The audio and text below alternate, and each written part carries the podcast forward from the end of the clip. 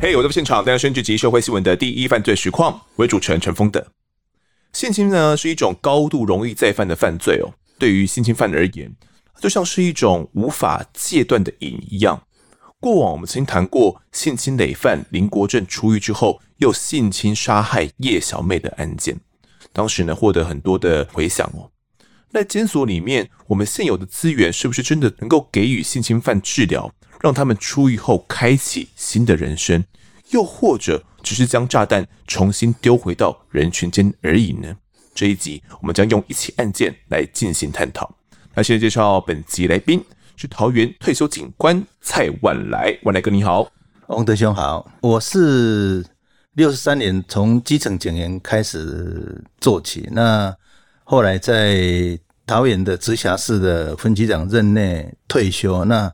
从事警察工作整整四十年哦，这么久的一个工作才退休了。对对，对，那尤其是我是从基层的警员一直一直一步一步走上来，所以在外勤的实务经验上来讲，可以说办了太多太多的案例是。是，万来哥，我们刚刚前面聊到这个性侵犯嘛，那你自己对于性侵犯出狱啊，或者是假释之后重返到社会里面，呃，你是保持着一种怎样的看法？会觉得说该给予他们一些比较。严厉的看管吗？还是说该给他们多一点的机会？因为这个要分两个部分来讲。如果是十八岁以后换的案子，那可能在法令上来讲会比较有严格的约束。哦，那我们就今天会探讨这个案子，因为他当时在换这个案子的时候是只有十五岁，所以十五岁以后他是未成年。那未成年重返社会的话，我们只是一个查访约制。但是这个讲起来都没有实质的约束效果、强制力、强制力，所以就有时候会产生类似一种托管。那另外一个问题，我自己从事经验来看，其实像这种发生案件里面呢，最重要的，我觉得还是家庭的问题啊。是，如果你家庭你都可以慢慢去辅导他，你说社会大众要给他多少能够帮助他？我觉得是有限。他本身在犯案的时候。可能家庭的因素里面就占了很大的部分。出来以后，如果家庭再不给他帮助的话，哦，其实我觉得社会的帮助是有限的。当然，站在我们警方来讲，只要是案件去处理的话，讲起来都已经为时已晚。是，所以我觉得社会的像这些有些社会工作者，如果有更多的时间去关注，也许对他来讲是会比较有一个正向的作用，是以及这个家庭方面的。的帮助也是很重要的。对，那详细的案情内容是怎么样呢？我们就从案件来开始聊起吧。那准备好的话，就跟着我跟万来哥的声音进到案发现场吧。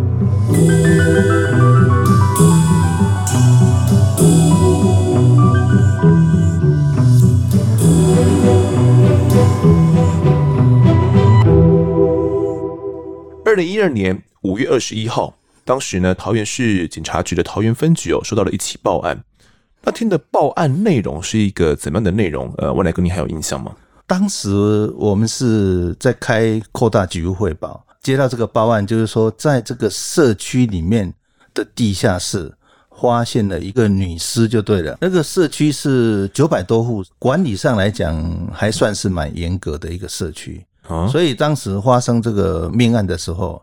的确是非常的震惊，所以民众报案以后，我们第一时间呢，我们所有的侦查队了，还有我本人，当时是担任桃园的分局长，我都赶到现场去。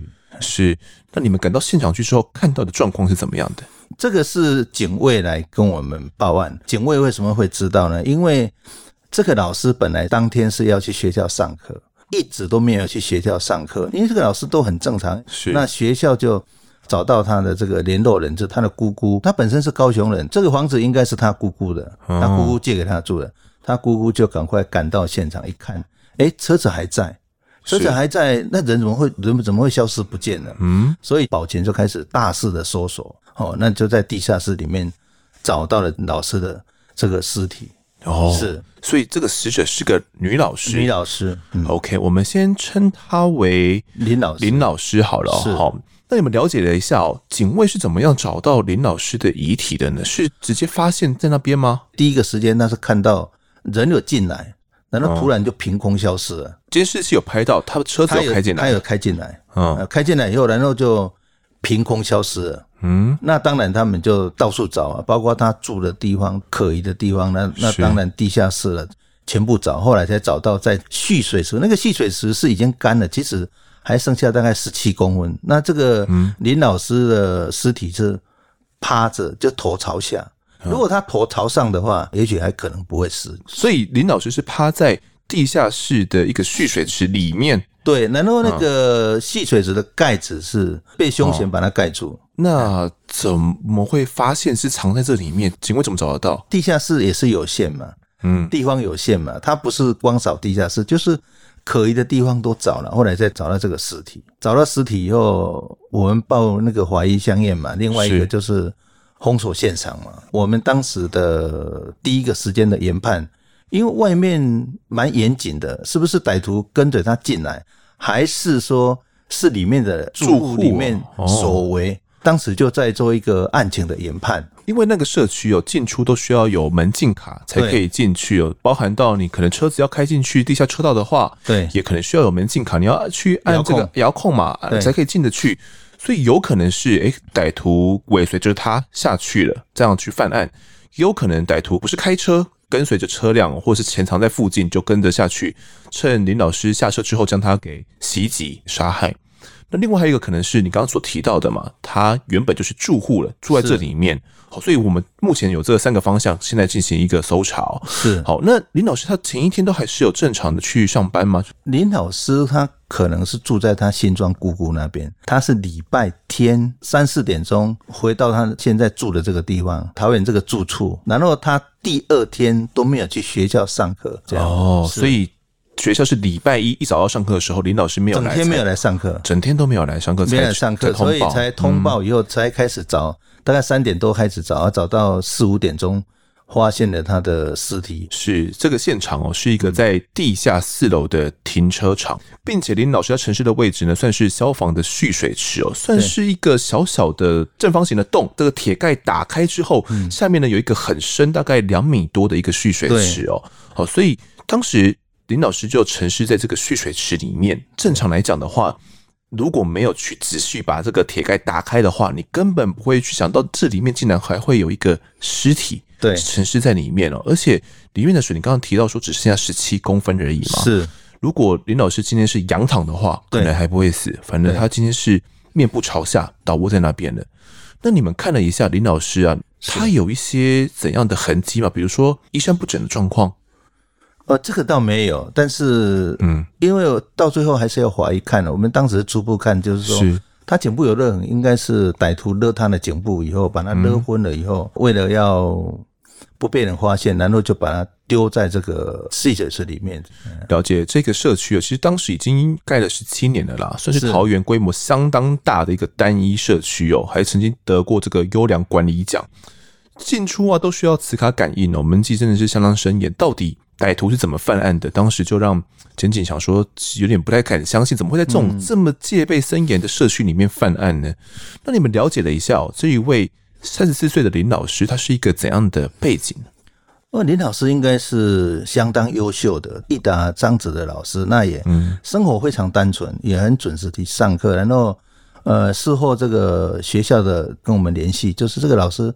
学生非常非常喜欢他，所以后来他们知道状况以后，他们还默哀了，然后做一些折纸鹤的动作，就表示这个老师真的是学生非常非常喜欢他，也是一个很单纯，就生活里面就只有学校跟家里这样。是这位林老师哦，他是个高雄人啊。是，那我这边来补充一下他的一些相关资料。他从辅仁大学毕业之后呢，就取得师大人类发展所餐饮组硕士的学位。那他当时其实还有一位相恋多年的男朋友呢，正在美国攻读学位当中哦，准备学成归国之后，就要跟他步入红毯，两个人可能就准备要结婚了。没有想到却遭遇不测。那林老师呢，到育达高中已经教书了七年哦。案发当时呢，正担任餐饮科二年级的班导师。他教学真的是像万来哥所讲的，相当的认真呐、啊。他经常都留校哦，指导学生，可能到晚上七八点才回家。那因为餐饮科的学生呢，最重视就是全国商科技艺的竞赛啦。那比赛前夕呢，他都会留得很晚哦，跟我们刚刚讲七八点嘛，可能会留到更晚，就为了指导学生可以去参加竞赛哦。所以教学七年以来呢，他带过的学生哦，很多都得到这些冠亚军啊，前几名。就在案发的去年呢，才刚入选全校的绩优老师而已。那如此认真的老师呢，竟然遇害了他所教导的这个学生嘛？其实每个都相当相当伤心哦。他们都甚至称林老师为妈妈，哦，感觉像是妈妈一样，很照顾他们哦。那经过了解之后，也才知道说，因为林老师他父母本身都住在高雄嘛，那他一个人在桃园这边工作租屋哦，那放长假才会下南下去探望父母。那假期比较短的话，就会到新北新庄这边的姑姑家去那边探望啦，然后去跟姑姑聊聊天，所以算是一个真的很单纯的一个女孩子啊，所以不太会有结仇的可能性。对，仇杀我们目前就先将它给排除了。好，那到底是情杀或者是财杀？目前可能是朝向这两个方向来进行侦办哦。好，那我们。现场呃看了一下这个林老师他的衣着，基本上是没有什么样凌乱的状况。有我们有看到更多的线索吗？因为也没有任何的资料嘛，我们只是当时研判，而且它里面有九百多户。第一时间我们就想说，哎，凶险是谁？我们就开始调监视器。但是从调监视器里面哦，也很难调，因为歹徒他是有心理准备，他哪知道哪一个地方是有监视器可以避开的？这你们看得出来吗？看得出来，当时就找不到，找不到歹徒的身影。他这个社区这么大，监视器很多嘛，我们要抽丝剥茧，而且希望在最短的时间。当然，从这一个电梯里面开始搜索。对啊，搜索的时候，当时都没有找到任何这个歹徒的身影。嗯，但是有一个动作，不是他要行凶的时候，刚好。打开电梯的时候，电梯里面不是有镜子吗？对啊，镜子反射出来有一个人穿黑色的衣服，我们怀疑，哎，这个人的几率很高。后来就开始调这些资料，影像只是应该不到一秒，即使你没有仔细看，看不出来。但是当时是看到他的黑色的衣服，嗯，有一个 R 字的黑色的 T 恤。那这个 R 字其实经过镜子的反射之后，监视器拍写反而是这个反向的 R，当时算是一个很重要的线索。不过。歹徒的脸是看不清楚，看不见。那这个歹徒是趁着林老师他要搭电梯的那一瞬间，电梯门一开，他就下手了，他就把他从后面勒住，拉开以后就是监视器就看不到，就死角了，对，就死角了，对，所以就一秒两秒的事情而已，而且都没有看到他的脸。哇，他是有计划的行凶，所以勒了以后就是只有看林林老师被人家拉下去，但是谁拉的什么都看不到。那。我们目前就仅有这个线索而已。对，既然这样子的话，你们有办法判断得出来，歹徒是外来侵入的，还是是社区里面的民众犯案的呢？呃，因为有时候警察当久了哈，嗯，有职业性的第六感。哦，因为第一个，我们想说，就上了研判里面，你会躲监视器，就应该是内部的人。哦，对。第二个，我们就开始问主委跟他们保全人员，你们这个住户里面有哪几户比较可疑？可疑是什么意思？就是应该会做坏事嘛，租户租给人家，然后一些不三不四的人来，嗯、就比较有可疑的。是，那当时这个住户里面跟主委他提供了三户给我们，嗯，那比较可疑的部分，因为我们都在现场开专会议嘛，我们又觉得说这三户里面有的是在别栋，不是这同一栋，但是依我们的判决应该是。这附近这一两栋是最有可能，因为它底下虽然是相通，但是应该是住户是同一栋的几率是比较高。嗯、停车场你说是连通的就对了，地下是连通的，嗯，地下连通，但是它上面每一户上来的栋数是要经过一楼以后才能通。那我们就研判，那有可能是二十楼这一户，因为这一户里面住的人还算蛮复杂的。你说的这一栋就刚好是他林老林老师要搭电梯的那一栋，是不是？同一栋，嗯，有一户就是。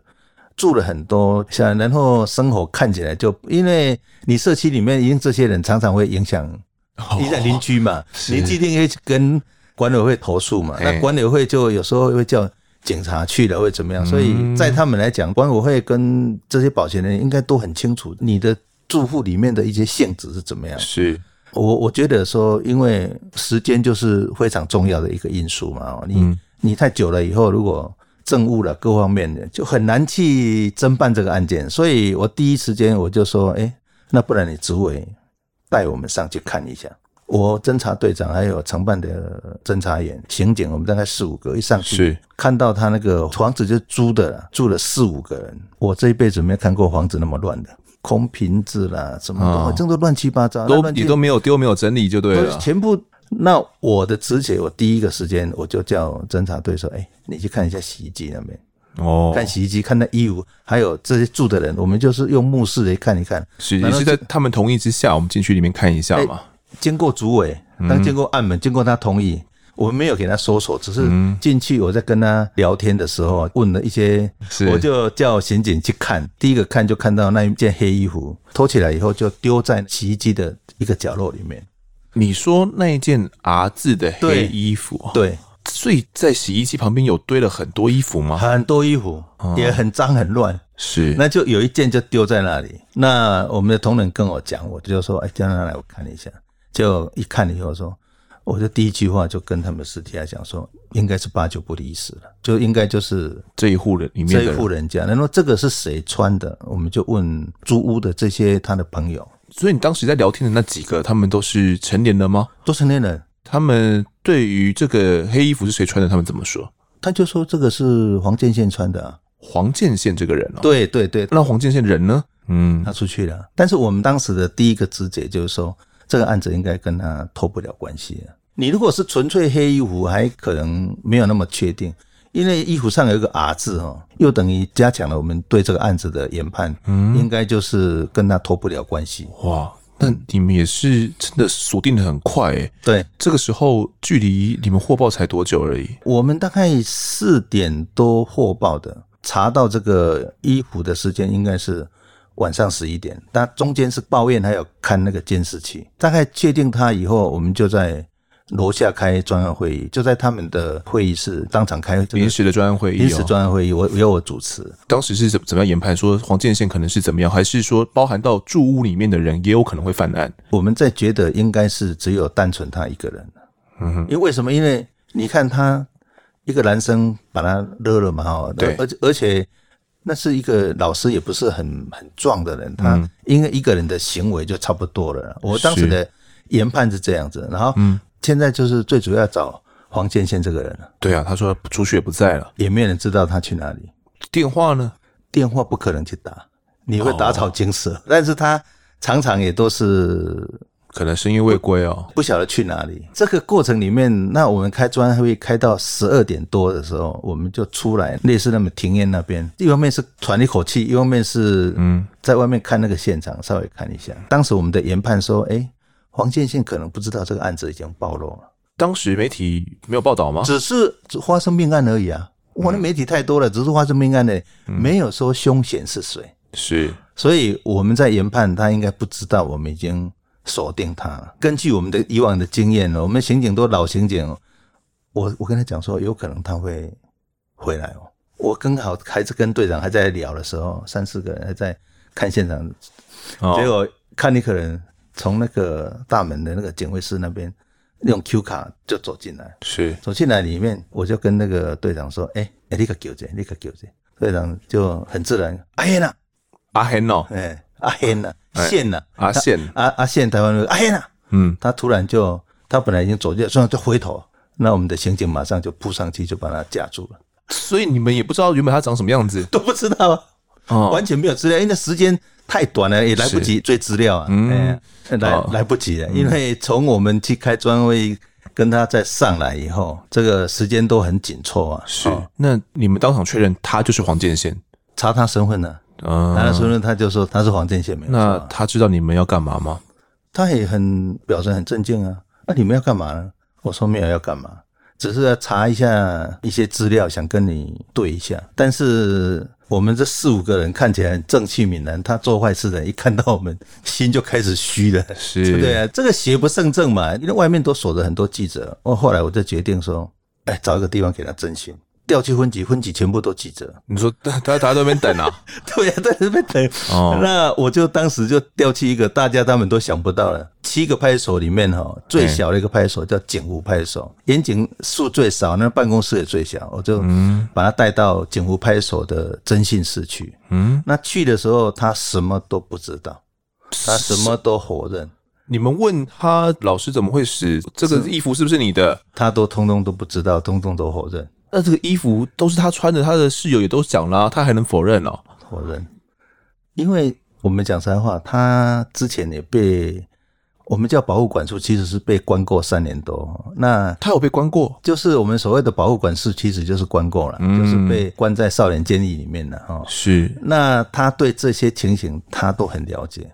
哦，他也知道警察也不会揍他，他就是死口全部都否认。那你刚刚说他有被保护管束的这个经验，这是一个怎样的案子呢？就是他在十五岁的时候有性侵九岁的女童，那这个案子被判了，我不知道判了几年，但是他被关了三年半，九十八年他才假释出狱。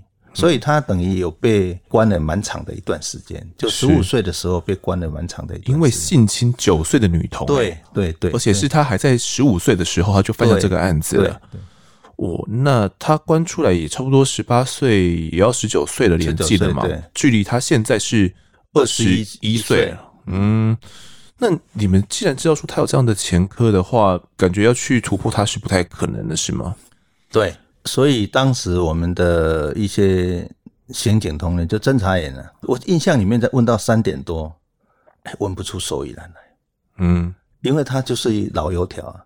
是。后来我自己亲自问他，我就跟他聊，卸下他心防，跟他聊说啊，你你这么年轻，对不对？你如果有换案子，我觉得你应该坦白会比较好一点啊。应该最后他给我讲一个最关键的字，就是说。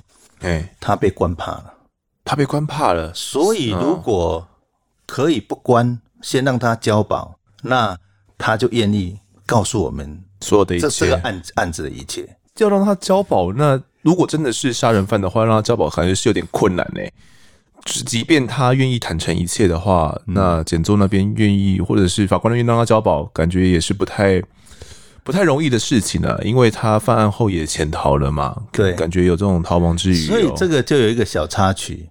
我当时在跟他谈条件的时候，我们那个侦查员还踢我的脚，他说：“哎，分局长，这不是你的权限呢。”出来，我跟他讲，我哪会不知道是我的前线？但是你们又突破不了啊，对不对？你们案子又突破不了啊。是。后来我就在三点多的时候，我就跟他讲说：“好，那我现在帮你联络检察官。”啊，因为案子还没有到法官，帮你联络检察官，看检察官的意见如何。嗯，所以我就出去了以后，大概半个多小时回来，我说我有找到检察官，那检察官说要不要关，看你的态度。你的态度如果好，他会跟法官争取；如果你的态度不好，那一定是就就直接给你羁押。嗯哼，这个过程里面跟他撸着顾的对了。是，那最后。他就卸下心防说：“好，那你既然这样子帮助我，那也同意不让我马上关的话，那我就嗯，告诉这个案子整个的过程跟为什么会犯案了，犯犯案。那后来他就讲说，他最主要其实就是没钱，有一个女朋友，他有女朋友，他有女朋友跟他住在一起。啊，家里呢，他家里住板桥，他板桥的。”我印象里面是他妈妈也没有能力去管他，好像还有一个亲戚，一个亲戚阿姨还是谁，我不晓得。但是他们已经对他有一点死心了，就是说你都是好吃懒做，都不工作，然后就是一直要给家里的人拿钱。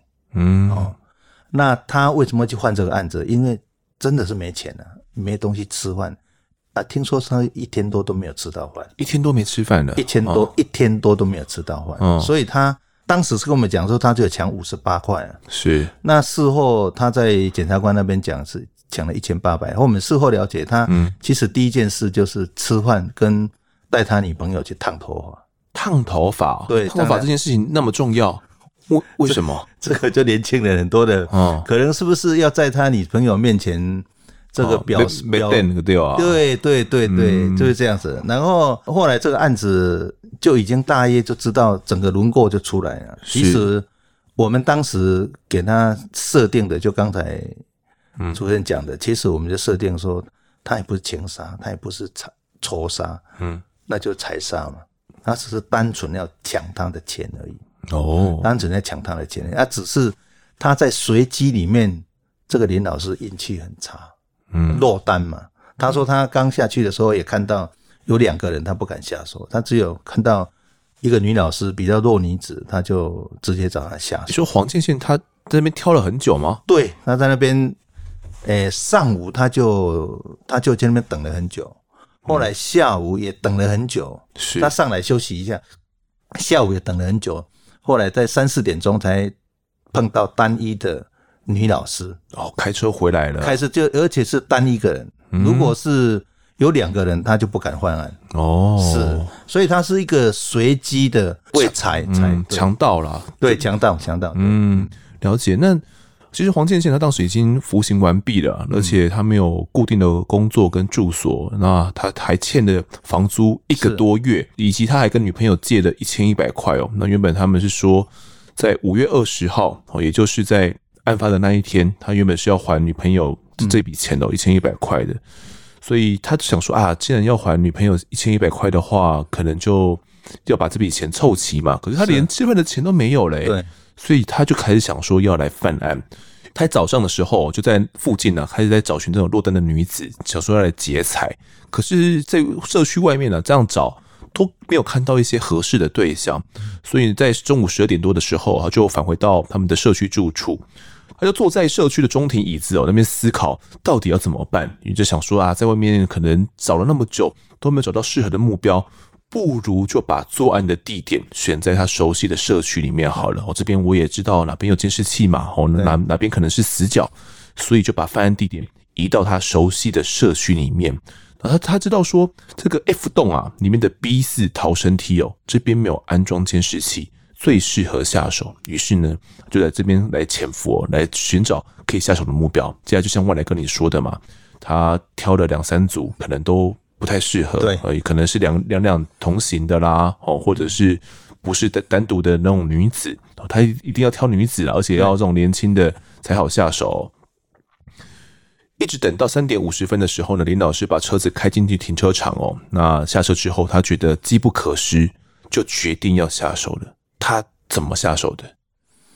呃，他就是躲在电梯里面，看李老师进来以后，他就刚刚讲的，从后面里面就勒住他脖子，然后把他抽。是从躲在电梯，躲在楼梯，楼梯，楼梯就是看着电梯，他看到已经对象进来了，然后他就跟着他，然后他他就像刚才主持人讲的，其实他知道哪一个地方是有死角，没有监视器，然后他就从后面。勒住以后是勒住以后，然后往后面就逃生梯吧，对，然后就把他勒勒昏了。嗯，那我那最关键的一点哦，我们问他，我说，那你有没有把他把他勒死？他说他其实是把他勒昏。嗯，哎，那勒昏你劫财就好了，你干嘛要杀他？是，其实他讲了一件很关键的话。他说什么？他看过我，我看过他。哦，所以没有把他杀死，他会指认我。嗯。所以他当时起了杀心了，就是杀心，他就是怕他指认他嘛，因为他说他跟他坐同一个电梯坐过好几次，在同一个大楼的电梯嘛。哦，他说他他怕他指认他，所以他一定要要要灭口就对，要灭口就对了，哎，就灭口了，对不对？是。那我这边也来还原一下整个案发的经过。当时黄建宪呢就勒住了林老师的颈部嘛，右手勒住了，左手就捂住林老师的嘴巴那把林老师从电梯门口拖往了逃生梯。那林老师呢，在这个时候他其实是强力反抗的，他就拉住了电梯间呐有一个开关横杆，就是逃生梯啊，通常会有一个横杆，我们要把这个横杆推开之后，才可以把逃生门给打开嘛。嗯。就拉住了这个横杆哦，但没想到这个横杆它拉得很紧，但对方呢的力道也是很大的哦，所以导致林老师呢就把整个横杆给扯断了。扯断之后呢，就跌倒在地哦。那挣扎的过程当中，他的右大腿哦就先受了伤。那黄建宪呢这个时候就随即蹲下来哦，面对着林老师，改用右手呢捂住林老师的嘴巴，左手压住林老师的右手。哦，那林老师呢这时候他是。积极的反抗的，他就拿这个横杆呢开始反击，并且呢用手猛抓着黄建宪的脸部啊、颈部以及手臂哦。那黄建宪为了脱身，他没想到对方的反抗会那么激烈啊，他就跟林老师说：“好，那只要你给我钱的话，我就不会伤害你。”哦，因为当时是捂住林老师的嘴巴嘛，他就说：“好，那你给我钱，我就不会伤害你。”林老师呢当时就点头答应了。黄建宪于是就这样放开了捂住林老师的这个手。林老师呢，这个时候非常机警的又大声的趁机呼救，因为他是想说，或许他可能会。就这样子被杀害也说不定了，因为附近是可能四下无人的嘛，可能给钱之后还是会被杀害掉，所以他就赶快大声呼救。黄建宪看到林老师呼救之后呢，就马上又用双手呢掐住了林老师的颈部哦，那直到林老师双手瘫软之后，他才松手。但是李老师这个时候也还没有死哦，他算是进入一个昏迷、昏迷、重度昏迷，对，进进入一个濒死状态。嗯，这个时候。黄建宪还想要他的命，他还想说他可能会指认他，他才把他推进去这个消防水池里面哦。我们第一次问他的时候，他倒没有讲这么清楚了。那第二个，嗯、呃，我站在我在每次侦办案件的时候，我都觉得这个是事后加害人的说辞，被害人已经死掉了，没错。所以他怎么讲，也没有人出来给他给他反驳。嗯。但是从第一次的笔录里面，他是讲说他就是要杀他灭口，钱抢了就好啊，你你为什么一定要治他一次？走就好了嘛，他都已经昏迷了，啊，昏迷了，你你为什么要治他？而且你又把他扛起来，打开那个消防消防池，然后丢进去，嗯，然后再把铁盖盖起来，对不对？嗯，从你的后面的动作跟你前面自己的叙述了，我们常常讲就是说。这个凶险到最后都为自己解脱嘛？第二次、第三次、第四次问的笔录，每一次都不一样，不太一样啊，越，越来讲都对他自己越有利。嗯、我在我的感觉，你为什么要置他于死地呢？是对不对？那你后面讲的那些形容哦，当然我们尊重你的想法，但是我觉得这个到最后还是那那个结果嘛，嗯、你还是把他杀他灭口嘛，嗯，对不对？了解。好的，那黄建宪呢？后来哦，就将已经濒死状态的这个林老师哦。拖行到消防池旁边，然后用这种头下脚上的姿势呢，让林老师笔直的坠入这个消防池底部。嗯、这个消防池其实呃有两百一十五公分这么高哦，所以基本上一个女子啊，如果没有到两百公分的话，你基本上是很难能够爬得出来的啊。加上说上面还有盖一个铁盖，要去推开来要爬出来是更加不可能哦，更何况是已经昏迷然后濒死的，对的。然后他把他丢下去的时候是。脸是朝水的，嗯，如果他今天脸是朝上，我想他没有什么水，可能或许还有或许还有救，嗯，应该是这样的。对，那听到落水声之后，其实当时黄建宪呢，还有用手机的灯光去照射这个消防池里面哦，查看林老师的这个情况。那看林老师还有些动作还没有气绝哦，他就赶快把这个铁盖重新盖上，然后之后把林老师掉落在楼梯的这个手提包啊跟背包哦都拿走。他发现里面还有这个提款卡、数位相机以及 LV 的皮包以及 LV 的零钱包哦，手机、现金一千八百块这些东西，就将它全部都拿走，洗劫一空的。那后来啊，他到社区里面的男厕清点这些集结的财物之后呢，哦，他先把这些现金啊、手机哦、提款卡、存折放在身上，其他东西呢，则用垃圾袋先打包哦。之后到了银行的 ATM 呢，试图要去领取那个林老师的账户里面的金钱呐、啊，但是因为不知道密码嘛，就乱按一通就失败了。后来就把这些东西呢，全部都丢到工地旁的草丛哦，然后之后又回到租屋处里面。回到租屋处之后，他想说现在有一千八百块了嘛，哦，就带着女朋友啊婷婷要去烫头发，因为他原本就跟婷婷借了一千一百块了嘛，哦，所以现在有了钱可以还债了。他先到超商里面呢，哦，就是现在有钱了，先拿一百块给婷婷去买点东西吃。接下来婷婷又选了这个烫发的地点之后呢，趁着女朋友在烫头发了，黄建宪就把这些存折啊、提款卡、手机这些用不到东西呢，就全部丢到了水沟里面去，并且呢，在等待期间哦，他又接到了房东打来的电话，因为房东原本就是要催缴他的房租了嘛，因为要逼他要赶快搬走了。那黄建宪就说啊，我我现在手上就剩这五百块啦，先给你当做租金哦。那其实房东也是希望说，你就赶快搬离了吧，因为租金你也是五百块，只是偿还之前欠的而已的。那你这边你租不起，你就赶快搬走好了。他想说，可能要赶快找下一个租客了嘛。没有想到这五百块竟然是从死者那边抢来的赃款哦。哦，那黄建宪把五百块给了房东之后呢，又跟朋友借了三百块哦，凑齐了一千五百块之后，才拿给婷婷当做烫发的费用。哦，那一直到后来呢，烫完头发之后。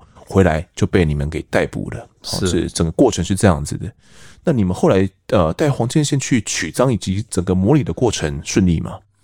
我们当天问他到三点多，他开始就是三四点钟，他承认说案子他换的。在这个之间，我们要取赃物嘛？嗯，因为现在就只有他讲话而已，我、啊、我们没有任何的证物，还有一一件衣服，看到的衣服那也不是什么直接证据，没有写、啊，没有都没有，就是没有直接证物啊。没有好，那我们就决定取章嘛。嗯，本来我们的同仁还给我建议说，要不要天亮？我说不行。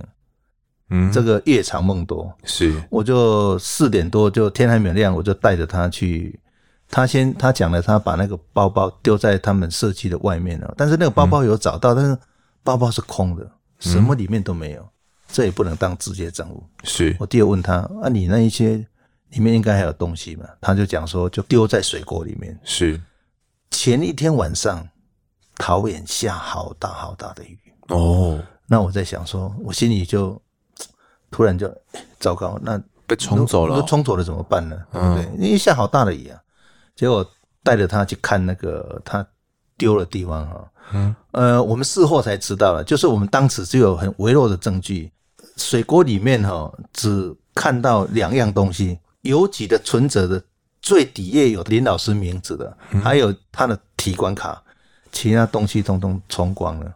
哦，这个就是他最直接的证物。其实我们刚刚在讲的说，他要承认他的怎么形容，其实那个都、嗯、都是在我们的侦办过程里面，都还不是拿到最直接的证物。是，所以这个直接的证物就辅佐了这个案子是他完全是他换的没有错。嗯，呃、就我们就开始做厘清嘛，因为这个案子当时太轰动太大了，那个每个记者都是陪我们过了一个晚上。嗯、那后来我们本来是八点要开记者会，后来九点，因为来实在是来不及，他要找一些证物嘛。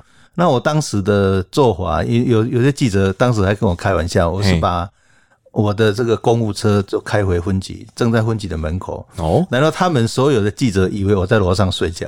哦，那我们整个晚上，所以办了以后，第二天第二天那个记者给我开玩笑说：“哎，分局长，你有一点耍诈哦。”我说：“哦，我们能够把这个案子办了。”对死者家人有一个交代哦，嗯，我觉得你们就不要再给我挑这个小毛病。后来他们大都很同意，所以我们从案发不到二十个小时就把这个案子整个就理清了。然后后来九十点，好像十点左右，因为我们只有十六个小时的限制嘛，我们就要把整个案子就是整理以后，马上送到地检署去。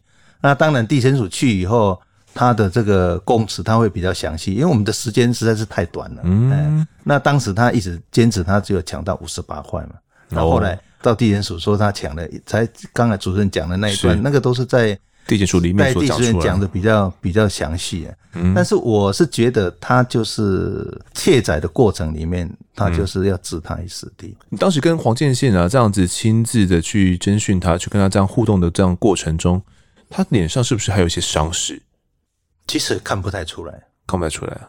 他他讲说那个女生怎么抓他，那个是他事后讲的。其实我们在当时在看他，他就是那个大男生那么快就把女生都乐乐昏了。他讲说女生怎么反打他，或是说他讲什么只有抢五十八块，他就就是希望能够避重就轻嘛。是，我的感觉是这样子。嗯，那你他在坦诚之后，你感觉得到他对死者林老师的悔意吗？感觉不出来，他只是一个最重要关键，一直觉得他不希望被关。哦，根本也没有什么对死者很后悔什么的，没有，没有，没有，嗯，没有，反而是想要让自己尽可能的陶醉。对，所以他才会讲说林老师打他，因为你如果真的打他抓他脸，那只有当一天的时间，应该脸部都有痕迹，都没有，都看不出来啊。嗯，而且我们移送的时候，他也没有讲说，我印象很深，他。如果今天他被抓伤，他是不是会有验伤？会告诉我们的，是我们的同仁说他哪里受伤？嗯、那有需要我们会带他去医院验伤嘛？对啊，都没有啊。我觉得是这个是他自己的避重就轻的一个说法。了解。好，那可能会有听众很好奇哦，这个黄建宪，我们刚刚不是有讲到说他有性侵前科吗？是。那哎，难道这个性侵犯出狱后不会被警方列管？我刚刚有前面有稍微提了一下，因为十八岁以上，我们可能性侵犯以后假释出狱才会列管，因为他当时换案的时候他只有十五岁嘛，是，所以不符合那个规定。那还有一点就是说，这个也许我们很多的做法跟一些，因为你说社工人员，即使社工人员也不一定有那个能耐去管他。那你要靠嗯检方去管他。如果而且我们只是一个监督机构，没有强制力。嗯哼，我们现在很多的这个不良少年，大家都知道，是你只要没有强制力，他看你警察也不怎么样。嗯，不甩你哦。对呀，对呀。嗯，夸你没啦。对对对对，是，所以他等于是说，如果啦，就算他是成年后犯案好了，他回出狱后回到社会了，可能顶多两三个月，警方会去他的住处视察一下，哦，看他有没有特殊的状况。也就这样子而已。对，就算他人不见了，也就只能记录他通通报一下说他不见了，通报他不见，也就只能这样。对，也不能够有更多积极的作为了嘛。对，嗯，有一种情形是最有效的，就是说他规定你要到派出所每天来报道。对对对，啊啊，甚至有的带电子脚镣，那个是更严重，就就就叫你来报到。了。对，你如果没有来报道，我们就可以报给地检署，就撤销你的假释，你就可能马上回去。那个是有用的，嗯，啊，其他的你说我到黄某某家里去看你，问你两句，而，有时候去你又不一定在家，然后在家你问他的，他也答非所问，嗯，是很难有一个约束力的，讲实话是很难约束力。了解，好，那后续检方呢也将黄建宪依照强盗杀人起诉后，要求处重刑。那黄建宪在开庭的时候说，强盗的部分我认罪。那杀人的部分呢？呃，我也是认罪哦，但是我主要呢是要被害人的钱。我把被害人丢到消防池的时候，我不知道里面有水。我认为我杀害被害人的方法呢，是将被害人丢到消防池之后，没有对他施以救助的行为哦。所以简单来说啦，他认为自己应该是属于间接的故意杀人啦，而不是属于这种直接故意杀人就对了。哦，那顶多就是他丢进去，然后没有救助他。他会死会不会死？可能我我不知道哦，不干我的事哦。他是这样子想的，不过这也是他开庭之后的说辞，跟一开始第一时间侦讯跟万来哥所讲的就不更不一样了。嗯，好，那律师呢也提到辩护说，这个黄建宪呢是强行把被害人呢从电梯门口拖到逃生梯哦，以压制的方式强取被害人的钱财，并没有杀人的犯意。至于将林老师呢丢进消防池里面，则是误认为林老师已经死亡了，所以此时呢，黄建宪应该没有杀人犯意。就算退一万步来说，黄建宪呢，他有听到林老师可能还在喘气啦，但是逃生梯里面哦，那是非常的昏暗的。黄建宪根本就不知道铁盖盖着的是消防池，而且里面还有水嘛。把被害人呢投进去消防池里面，也只是为了掩饰犯行而已哦。当然没有所谓的杀人犯意哦。简单来说，还是在强调说他不是要去直接故意杀人啊，哦，根本没有杀人的犯意了。不过呢，法官认为哦，这个黄建宪他就是个高中肄业的人嘛，而且他其实高中肄业，当时已经二十一岁了，是已经有。辨别视力能力的成年人喽，对于掐紧有可能造成死亡，他当然是十分的清楚哦。当时林老师呢，他已经拉住了开关的横条了嘛，横条断裂，重心不稳，跌倒的时候，黄建宪他本来就可以把掉落在地上的包包抢走之后，他就可以离开了，他这样子就可以抢得财物了。但是呢，他却改以用这种压制的方法，在老师大声呼救的时候呢，又紧掐被害人的颈部哦。力道之大，甚至造成林老师的颈部软组织哦，有宽大约六公分的皮下肌肉出血，而且呢，甲状软管也骨折了，内侧的气管也都出血了。那被害人当时已经陷入丧失意识，只有微弱呼吸的濒死状态了。但是呢，黄建宪却不顾林老师，反抗力道逐渐的减弱，直到林老师双手都瘫软了，他才松手。所以法官认为呢，此时已经有明显的。杀人间接故意了。然而，黄建宪在警方笔录的时候曾经说过：“双手紧掐林老师颈部，导致他瘫软时，我有听到林老师还在喘气，只是很小声而已。拖行林老师要往洞口时，我还是有听到林老师喘息的声音。我想说他应该死了，但听到他有小声喘气，应该没有死。我用两手呢抓住被害人的手臂。”被害人仰躺，头在我的肚子位置，眼睛闭着，没有力气，只是喘气而已。法官根据这个笔录内容，我就认为说，此时啊，哪怕黄建宪离开，林老师都需要奇迹才能够去存活，他却萌生出将已经没有任何反抗能力、奄奄一息的林老师呢丢进洞里面的这种这种想法。检察官呢称这种丢进去洞里面的方式是没有尊严的方式哦，他已经是一个没有任何求生能力的一个人了，你却将他以这种没有尊严的方式丢进去这个洞里面，这个消防水室里面去哦。并且把铁盖给盖上，彻底的阻绝呢他人发现并且加以抢救的可能性哦。那被关进这个深度有两百一十五公分的消防池，除非是身高将近两百公分嘛，或者是你还必须得弹跳能力很好，臂力极强，才有可能可以逃脱。那黄建宪在侦讯的时候也说，他推被害人下去也是觉得说他会死亡。连在开庭的时候，法官问他说。被害人在意识不清醒的状情况下，你也知道他已经被你掐到手都瘫掉了，人也瘫软了。在这种状况之下，你把老师头下脚上丢到一个废水池里面，你自己觉得在这种状况之下呢，如果没有人发现，他有没有可能活着？黄介宪他当时也跟法官说没有办法哦，所以法官就认为那就是很明确的杀人直接故意的，根本不是他所称的这种杀人间接故意。那一审法官最后考量哦，黄建宪出狱之后啊，虽然有工作，但是每一次的工作时间呢都不长哦。在火宫殿工作呢，经常会去迟到早退，而且整日游手好闲，都会向母亲拿钱啊，或者会去跟他的朋友借钱的这样的方式呢来度日。那过往呢，性侵服刑过后，他的态度却没有收敛哦，反而是犯下这一个更严重的罪行，造成林老师呢跟他最爱的家人天人永隔。林爸爸跟林妈妈呢，在得知女儿这样的状况之后，甚至有轻生的念头。到开庭已经当时已经将近一年了，仍然是走不出伤痛。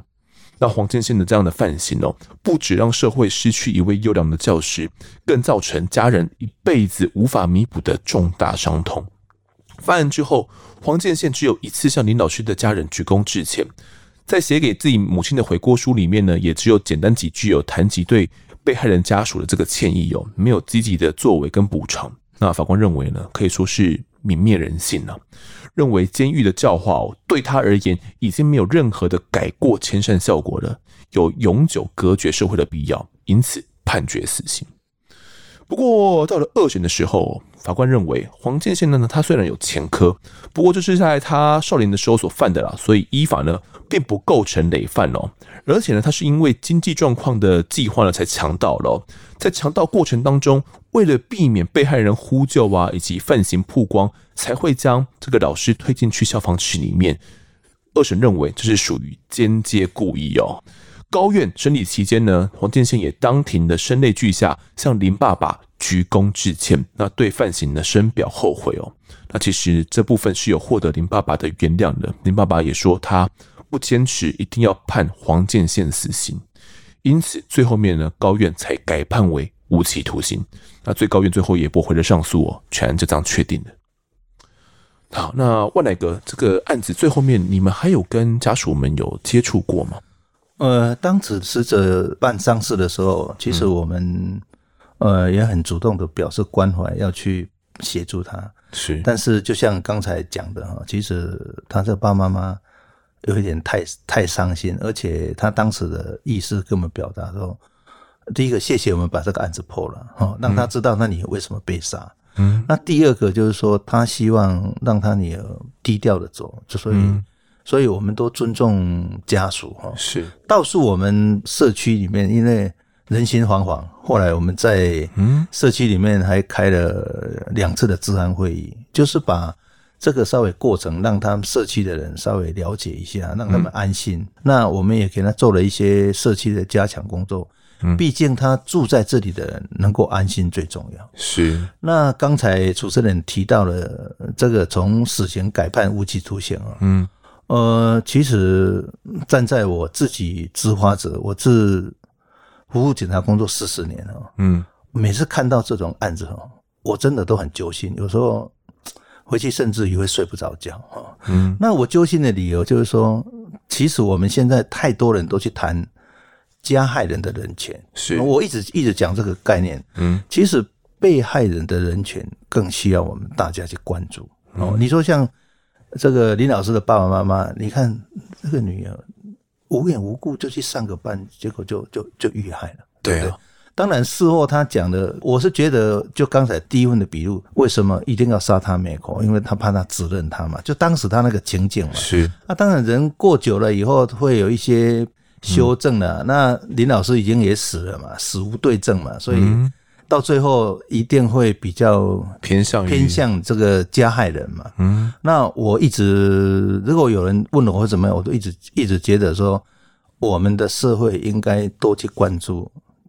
被害人的这些生活状况，就林老师的家庭了，他爸爸妈妈，那也希望我们不要让被害人又产生第二次的伤害。嗯，我举一个另外一个案子哈，就是我当时在南坎有一个案子，也是一个外劳，因为要给这个老板杂货店老板借钱，借不到钱，结果从他背后偷砍他七十几刀，哇，当场致死，致死又还性侵他的太太。嗯，一审判死刑，是是外劳，二审也判无期徒刑。后来这个案子也是到高院以后就驳回，就确定了。嗯，他判他无期徒刑的这个原因？原因就是说，因为他抢他的钱是要准备寄回去去照顾他的家里，他的女儿生病啊。你以这个理由改判无期徒刑，即使家属那时候我看电视里面都出来讲说，他们真的超级无奈。我讲实话。有有很多朋友，我说我我们一点办法也没有，因为这个裁判权有有法官他有一定他的考量，有社会的一些恩定，但是我只是一直呼吁，我说我们应该多重视被害人的人权，不要去动不动去谈加害人，因为加害人他的行为他就应该负法律的责任啊，对不对？你不能说哦，他加害人他有什么精神状况，所以就改轻判怎么样？那你被害人。一一个生命被他杀死了，嗯，这个应该去探讨这个。我觉得为什么现在很多人什么开车乱撞什么，他就他们就常讲嘛，在台湾开车撞死人没事嘛。哦，你如果用重刑一两件，我我想这个整个社会的治安应该会改观，安定很多是了。对，嗯，是。好，那其实整个案件最关键的，可以说是那一段监视录影哦，说来很凑巧了，就这么刚好被拍到了行凶的经过，那个 R 字梯嘛。其实当时林老师他是已经按下了电梯了，那这个电梯就从一楼吧开始往下，然后慢慢降到 B 四，嗯，开门的一瞬间，对，他就下手行凶了。对对，所以所以真的是很凑巧。如果黄建宪早下手一点的话，可能警方当时是根本掌握不到相关的证据的。对，对，可能后续的慢慢的去调阅监视器还是有机会啦，就是可以看得到黄建宪可能去拿着他的包包离开啦。或者是 maybe 可以调到这些证据，不过那就是又更困难了，更困难。对，有可能是根本就调不到，嗯，而且那个存折最直接证物也是当天下那么大的雨，还有遗留在水沟里面，这个也是一个非常直接的证物，没有错。好，那这个案件其实最后面监察院进行调查之后发现哦，法务部当时在审查黄建宪是否可以假释的时候，评估他的性侵暴力危险评估呢是属于。中危险，但是法务部却没有依法审查他是否符合假释的要件哦，就准许假释出狱了。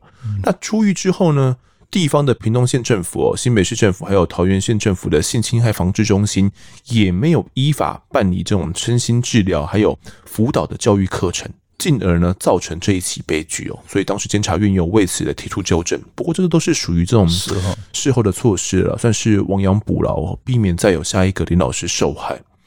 那这集开头我们说的是这种性侵犯重回社会的问题嘛？不过其实谈完这起案件之后，我看到更准确其实是整个更生人辅导以及整个家庭支持系统，感觉是出了状况哦。因为感觉黄建宪他回到社会之后，是家庭也好，或者是社会也好，或者是整个辅导机构也好，是没有给予他足够的支持跟协助了。即便他已经出狱了，回到社会交了一个女朋友。但却因为软烂不积极工作，然后就决定要去赚快钱嘛，随机的强盗，然后然后最后面导致杀人，是这部分你问来跟你觉得是因为他的性格因素，还是是真的是我们的嗯整个辅导系统是出了一些什么差错？以我的个人看法啊，嗯，我觉得要导正这种就是不良的偏差行为，家庭是最根本的了，但是你要去导引哦，第一个我的感觉啦，可能。他家里对他也也没辙了，讲实话也是没辙了。所以你如果家庭正常教育好一点的哦，你应该是可以会稍微导正，然后再加上社会上可能给他的工作或是给他的行为，他没有办法得到满足，然后他到处去工作都碰壁嘛。是，那碰壁的原因很简单嘛，嗯，他自己也知道。找错，然后又不认真工作。我是老板，我当然也、嗯、也是也是很无可奈何啊，啊。对不对？啊？所以这种行为到最后，他不会去检讨自己，嗯，一定都是怪别人，哦，就会产生很多的偏差行为。所以我们以前在办了很多的青少年的案子，其实我我常常讲，家庭教育是最重要的，嗯，学校教育是其次，到了。第三者就是社会里面警察，就是执法人员。其实家庭教育如果照顾好、关关注好，其实会会减少很多不非常多、会非常不必要的。嗯，那至于说他自己的行为，自己要去要去接受怎么样？那我讲实话，我们包括我们的很多社工啊，很多社会的人，还有很多刚刚讲的这个法务部的人，其实这个都是点的部分而已。嗯，点的部分，你说点的部分要改变它。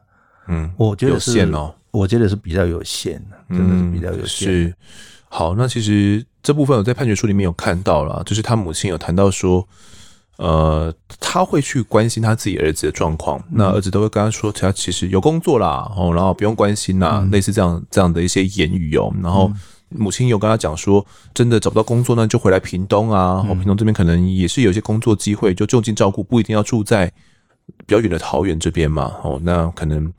他也是觉得说这个儿子有点管不动了啦，然后有点不知道该怎么办才好，是，所以最后面才会衍生出这起悲剧。我记得他原来是住在板桥，板桥，板桥是他亲戚家还是他妈妈也常来？嗯，但是到最后我们问他的时候，他有一点谈到说，他真的就是刚刚主席讲，有一点管不动也放心，所以他没钱，他们最后面因为常常资助他，资助到后来。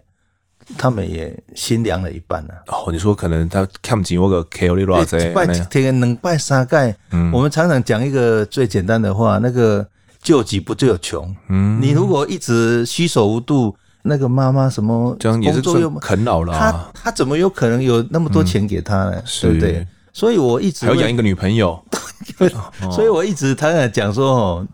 呃，很多事情要先检讨自己，不要去怪社会，怪怎么样。你你怪到后来，最后的所有的行为就是法律的制裁，法律的成果。你看，如果他他当时不要犯这个错，如果像一般小孩子很正常出来上班、出来工作，是结婚生子，不是很好吗？那你你这样子，你毁了你自己，也把一个林老师把他毁掉一个生命之外，嗯，他的家庭，你看他爸爸妈妈一定走不出来的嘛。所以我刚刚讲说。我每次办这种案子啊，有时候都会睡不着觉，心痛，你知道吗？就是同理心呢，心心痛。是，好，那案子我们谈到最后，可能听众们觉得说，连这种戒备森严的社区大楼都有可能遇害，嗯，那到底有哪边是安全的？那其实回到这个案件来看的话。黄建宪一开始或许真的没有想要动手杀人的念头，哦，不确定啊，不确定他是怎么想的。或许一开始真的没有，哦，只是急用想要劫财而已哦。那林老师在反抗过后，诶，如果在不激怒歹徒的情况下，先把钱财交付，求得自己能够平安脱身，会是一个比较保险的选项吗？这部分我来跟你怎么看？我觉得这个是他的说辞。如果他今天是在、嗯。外面他讲他外面犯案，就是一般的抢夺，抢完以后就走。那有我想是是比较符合他刚才讲的。嗯，那他在站在里面寻找对象，强盗，然后要杀人，就是我刚刚提到的嘛。他最主要为什么要杀他，就是怕他认出来嘛。我们在帮他侦讯的时候，他也讲啊，他就已经被关怕了。是啊，他的心结里面他没有办法走出来。嗯，当然我们常常讲的，呃，事后都很后悔没有错，但是他当下他的。思维行为可能是这样，嗯，但是我觉得这个林老师真的是很冤枉，对，他是随机犯案，是随机犯案，对，刚好就他那时候回家了，对，就随机犯案的，哎，这是非常非常可惜非常可惜，非常非常倒霉的事，嗯，是。好，那如果真的遇到这种犯呃抢劫犯的话，对方只要钱的话，我们可以先给他，求得自己平安，可以这样子做吗？因为那时候。林老师他算是想要去求救嘛？你觉得这样子、这样、这样的行为，我当然不是要检讨被害人，而是说这样的行为如果发生到自己身上的话，我该不该去求救呢？呃，我一直有时候，嗯，他们社区里面他们一些座谈会，我常常给他们讲，我说，嗯，其实生命是无价的，嗯，钱丢了再赚就好了，他要就给他嘛。是啊，就我我我从来从以前都是跟他们这样讲，嗯，我说他选择对象要对你下手，他已经有经过分析，那你一定弄不赢他嘛。对啊，那可能还要拿凶器嘞。对呀、啊，钱掉了就好了嘛。嗯，你甚至于告诉他，你只要不伤害我，钱你就拿走就好了。嗯，我我觉得这个是一个自保。像我们这个年纪，我觉得生命无价、嗯、哦，钱个谈的无，我不要为了钱跟人家拼生命，对不对？嗯、你说提款卡被盗刷被怎么样？那个都以后法律都可以来做处理嘛，嗯、对不对？哦，甚至于你的手机、你的钱掉啊，钱掉钱就掉了吧。嗯，个谈的无嘛，是不是呢？那你把你的人人生的生命去跟那个歹徒一比一，根本就不对等嘛。嗯，被害人的生命是无价的呢，当老师是无价的，你这个歹徒就是一个犯罪者，你怎么可以跟他对等？所以我常常讲说，你要就给他，嗯。是对啊，如果真的遇到的话，可能在不激怒对方的情况下，就给他嘛。对啊，就给他嘛，求得自己安全是最重要的。对对对，嗯，那这边也是生命无价，是对，也是分享给各位听众嘛。当当然不要遇到是最好，真的遇到了啊，可能稍微让对方哦先把钱拿走，确保自己能够平安离开才是最好的。好，那我们这集的我在案发现场呢，就谈到这边，也感谢未来哥的分享，谢谢您，谢谢谢谢我们的主持人，对。听众们，听众们，是是是是是。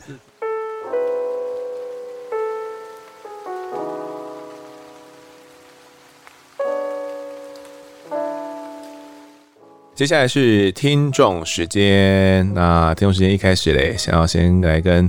有订阅我们，但是还没有回信的听众，这个新鱼记得到信箱里面去收信。如果呢一直迟迟没有收到信的话，可能要检查一下这个垃圾信件啊，或者是直接 IG 或者是在脸书私讯我们，我们会尽快来处理。接下来读一下听众的抖内，这集抖内的呢是乔安哦。乔安说，每天上班最喜欢听风德讲故事了，只是听了很多虐童案。身为两岁宝宝妈妈的我，真的在口罩底下默默的流泪。下班回家的路上，非常的郁闷。不过我还是会喜欢听此类的案件，希望我可以从中汲取教训，而后能，好好尽最大的力量保护女儿，让她平安、快乐、健康的长大。这些案发现场让我收获满满，期待每次的更新，你们辛苦了。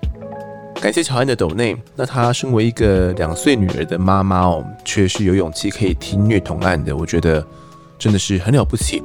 那我觉得制作虐童案件呢，可能对于爸爸妈妈来讲都会听得觉得很煎熬，很多人会选择不听哦。对我们而言，有很大的一部分是犯罪的预防宣导作用。那对于乔安而言呢，即便他听这些虐童的案件，还是会心情不是很好，但他呢愿意花时间去了解。这背后的脉络，并且尽自己最大的力量去保护女儿，让女儿可以快快乐乐的长大。我真的觉得，可能我们都讲哦，这个母爱是很伟大的，从她身上呢就可见一斑。再读一下案发故事的投稿，这集投稿的是阿叶。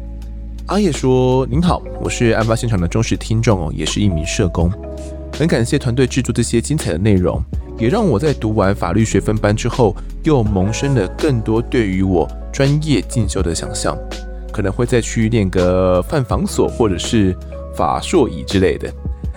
不知道阿德跟团队呢，会不会对于教养院的虐杀案有报道的可能？我看了这个案子，心中很多感触。身为一个社工或者是机构照顾者，其程度呢，对自己在道德层面是有所想象的。然而，这一层想象若被过度放大，或是面对到系统的挤压，也有可能变成邪恶的平庸。也跟最近你们报道的日月民工的运作结构类似，不知道有没有可能多追踪这方面的主题呢？虽然这水有点深就是了，不过还是期待你们制作。我也很想知道多方面、不同层次的报道，十分感谢。我说的是苗栗德芳教养院那一个案子。所有参与的教养人员都被重判，感谢。好，听完之后呢，大家可能对德方教养院是什么案子不太了解哦。那去 Google 一下就会发现说，德方教养院是一个二十八岁的自闭儿哦，一个理性的院生，那在教养院里面呢，被教保组长啊，还有这个行政助理有、哦、殴打、捆绑、拘禁，最后面也因为横纹肌溶解呢休克死亡。那其实这些组长跟助理哦，呃，他们的手段可以说是相当的可恶哦。那就因为这个李姓院生呢，他的情绪不稳啊，有一些躁动的状况，就被打耳光哦，拳打脚踢的，甚至拿来这种按摩拍去打他的屁股。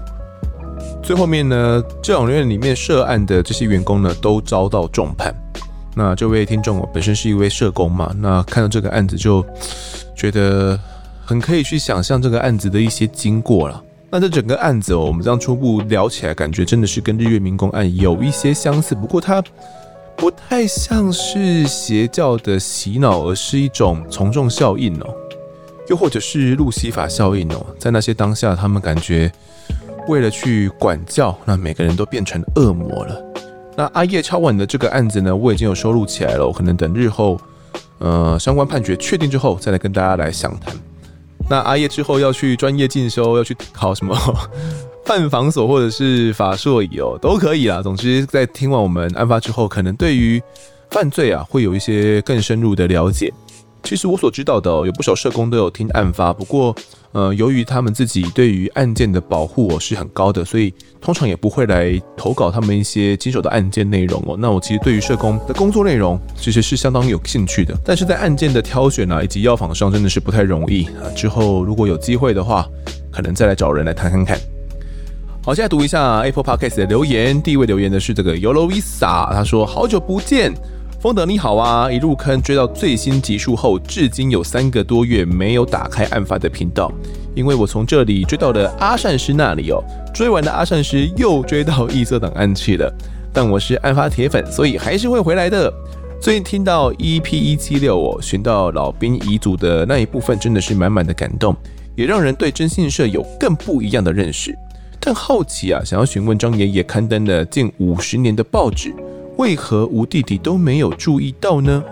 另外呢，要恭喜贵节目得到了新闻界的最高荣誉奖，实至名归呀！因为案发真的是很优质的节目哦，除了讲述犯罪迷爱听的真实犯罪案件之外，括号是邀请案件相关人来讲述事件，还很详细，还会从不同案件呢衍生探讨与时事法规相关的议题，让大众更认识了跟骚法、国民法官、失智长照相关。妇女权益走过的历史等等等，总之是一个可以满足真实犯罪迷外，还能长知识的优质节目。OK，感谢尤罗伊萨的吹捧哦。那只要是案发铁粉的话呢，相信都还是会回到我们的怀抱的，都还是会听回来的哦。因为呃，有时候追到最新集数之后，要等更新是很难熬的嘛，这我都知道。我也推荐大家，呃，如果真的在等更新很难熬的时候，可以去听其他的真实犯罪节目，或者是找一些比较舒压的节目来听哦。当他听到这个 EP 一七六的时候呢，有一些问题哦，就是我们请直播哥来谈嘛，去找这个老兵的遗嘱。那他觉得很奇怪，为什么当初张爷爷啊刊登了五十年的报纸，但是却都没有人注意到呢？嗯，我在想啊，可能是这个吴弟弟当初就没有去阅读当地报纸的习惯，哦，又或者是根本没注意到。报纸那个广告哈，我觉得是很看运气。我相信张爷爷也不是呃每一天都刊载了，可能是断断续续的、不定时的刊载。因为每天都要刊载的话，那个费用很庞大哎。大家不知道有没有去登过那种分类广告？那种广告是按大小计价的，就是你在分类广告，你要如果只是一个明信片大小，可能就要多少钱多少钱，然后再更大的话、更醒目的话，就要再更贵哦。所以，即便可能张爷爷他有刊登了这样的广告，想要去寻人，但可能大小不是很明显，又或者是这个吴弟弟根本就没有看到，才会导致找了五十年都找不到吧。好，下一位留言的是这个张念祥，他说想不到又确诊了，被隔离无聊来留言，看到日月民工哦，真的很生气。小朋友都是未来国家栋梁哦，竟然有人会这样对待小朋友。好，这个念祥。又确诊了，之前确诊过一次，那二次确诊应该久病成良医啦，希望都可以照顾好自己哦，赶快解隔。不过新的隔离规定要上路了，之后轻症是不用隔离的哦。那距离这个 COVID-19 危害我们生活的日子哦，应该说是越来越远了啦。希望大家可以早点回到原本生活的步调哦。那新冠病毒哦，除非它有特殊的变异，不然终究会流感化啦。就是它终究是要跟我们共存的哦。相信不管你愿不愿意接受，它都是我们目前台湾的整个政策的方向，就是走向这边。即便欧美呢，可能已经跟他们相处了一阵子了，也没有把这个整个疫情当做太一回事。但是台湾，呃，目前大家我看几乎走在路上，大家还是口罩戴得蛮紧的啦。我自己是已经不管室内室外都没有再戴口罩了。那终归而言呢，我觉得都是自己的选择啦。你要口罩戴很紧也可以哦，那你要不去公共场所也都是可以的，那就是你自己的生活想要被影响到什么程度。那相对而言，你的风险可能会比较低一点哦，不过也是会付出一些代价的嘛，就是你的生活会有很多不便。确诊轻症呢，只要不用隔离哦，之后真的会变成像感冒一样哦，就是他一样是可以出门，一样可以上班，那可能就自己自主管理，把口罩给戴好，这样子就好了。那也祝福听众们在后疫情时代呢，都可以平平安安哦。你可能会感染很多次，但身体要撑得住哦，该做好的一些要打疫苗的话，如果觉得自己可以承受的话，那就赶快去打吧。啊，这个念想还有提到说，这个日月明公案，他读完之后觉得很生气哦。小朋友都是未来的国家栋梁嘛。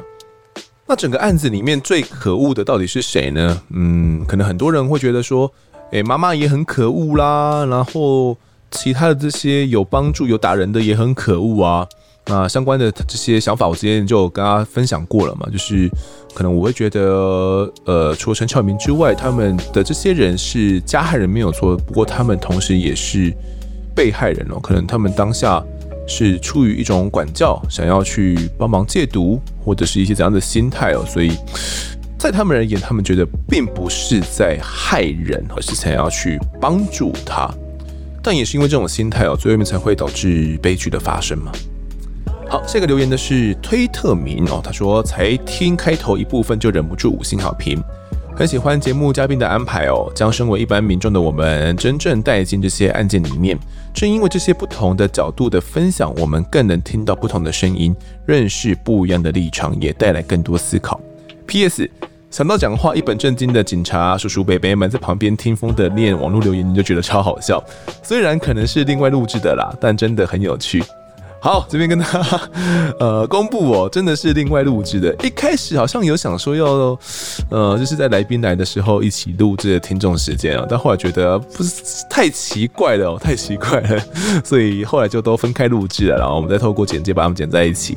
好，那下一个留言呢是这个 HBB Rail，他说，诶，可以多请布林杠来节目，两个人搭配很棒。好的，我记得很多人在敲完柏林杠再度合体哦，那 maybe 鬼月还会有机会吗？不知道，等到鬼月的时候，我们再来做一些企划好了。那其实柏林杠自己还有一些案件呢，他自己的故事也都是还蛮多的，我相信之后都还是会有合作机会。好的，这集的最后一个留言是这个碰 on 碰 P O N O N 哦，他说案发现场真的很好听，我超爱看破案影片。在 Netflix 上面呢，有一部《破案神探是我的爱》，他们去监狱专访连环杀人犯，了解他们的心理，预防犯罪。好，关于这个破案神探呢，我今天哦，其实很巧，我在录制这个听众时间的时候，我刚录完，接下来在下个礼拜你们会听到的案件哦。那这个案件的最后，我们又有聊到《破案神探》这一部影集，算是影集嘛，有点像是。呃，纪录片的方式哦，然后会去专访这些连环随机的杀人犯。那破案神探呢，我是还没看过了，不过因为这个听众有推嘛，而且好像是非常经典的一个作品哦。那在下一个我们会聊的案件里面也会提到，所以我也会把它收录在我的这个片单里面，有空再来看一下这部片到底是好看在哪边。听众时间最后呢，就来推广一下，我们案发现场的 Discord 群组正式开张了，还没有加入的话，赶快加进来。那很多人可能对 Discord 群组哦不太熟悉，不知道怎么操作。如果用手机登录的话，它的页面会不太好操作，没有错。这边也是要简单教学一下怎么操作。你在资讯栏呢可以找到我们的一个连接，连接输入进去之后，就会呃，应该是要你下载一个 Discord 的一个 App 哦，并且要你注册账号之后，你就可以直接进到我们的案发 Discord 群组里面。那刚进来之后呢，你会进到这个接待大厅，会有一个机器人跟你讲说啊，你欢迎加入我在案发现场啦，那请先阅读行事规范哦，里面的这个频道规则还有说明哦，阅读完之后就可以获得权限，才能够看到我们完整的讨论频道。好，那这个行事规范在哪边呢？好，请大家。如果不知道的话，直接按“行事规范”四个字哦，它就可以直接帮你跳转到那一个频道，你就可以直接跳到那个地方了啊。或者是你可以从左往右滑，你就可以看到会有我们的这些不同的讨论区哦，应该说不同的讨论频道啦。那你点“行事规范”也可以到同样一个地方哦。那在里面呢，就会有一些我们的频道介绍了，就是有哪些频道啦，哦，就是我们闲聊泡茶区啦、专案会议室啦。卷证档案库啦，打气广播间，还有什么敲碗许愿地犯罪研究室哦，那陆陆续续还会开设其他不同的一些讨论频道哦。那在读完之后呢，就是要请你按一下有一个新进听众的身份认证，把那个刀子的图案按下去，按下去之后呢，你就会获得我们这个菜鸟远景的身份认证哦。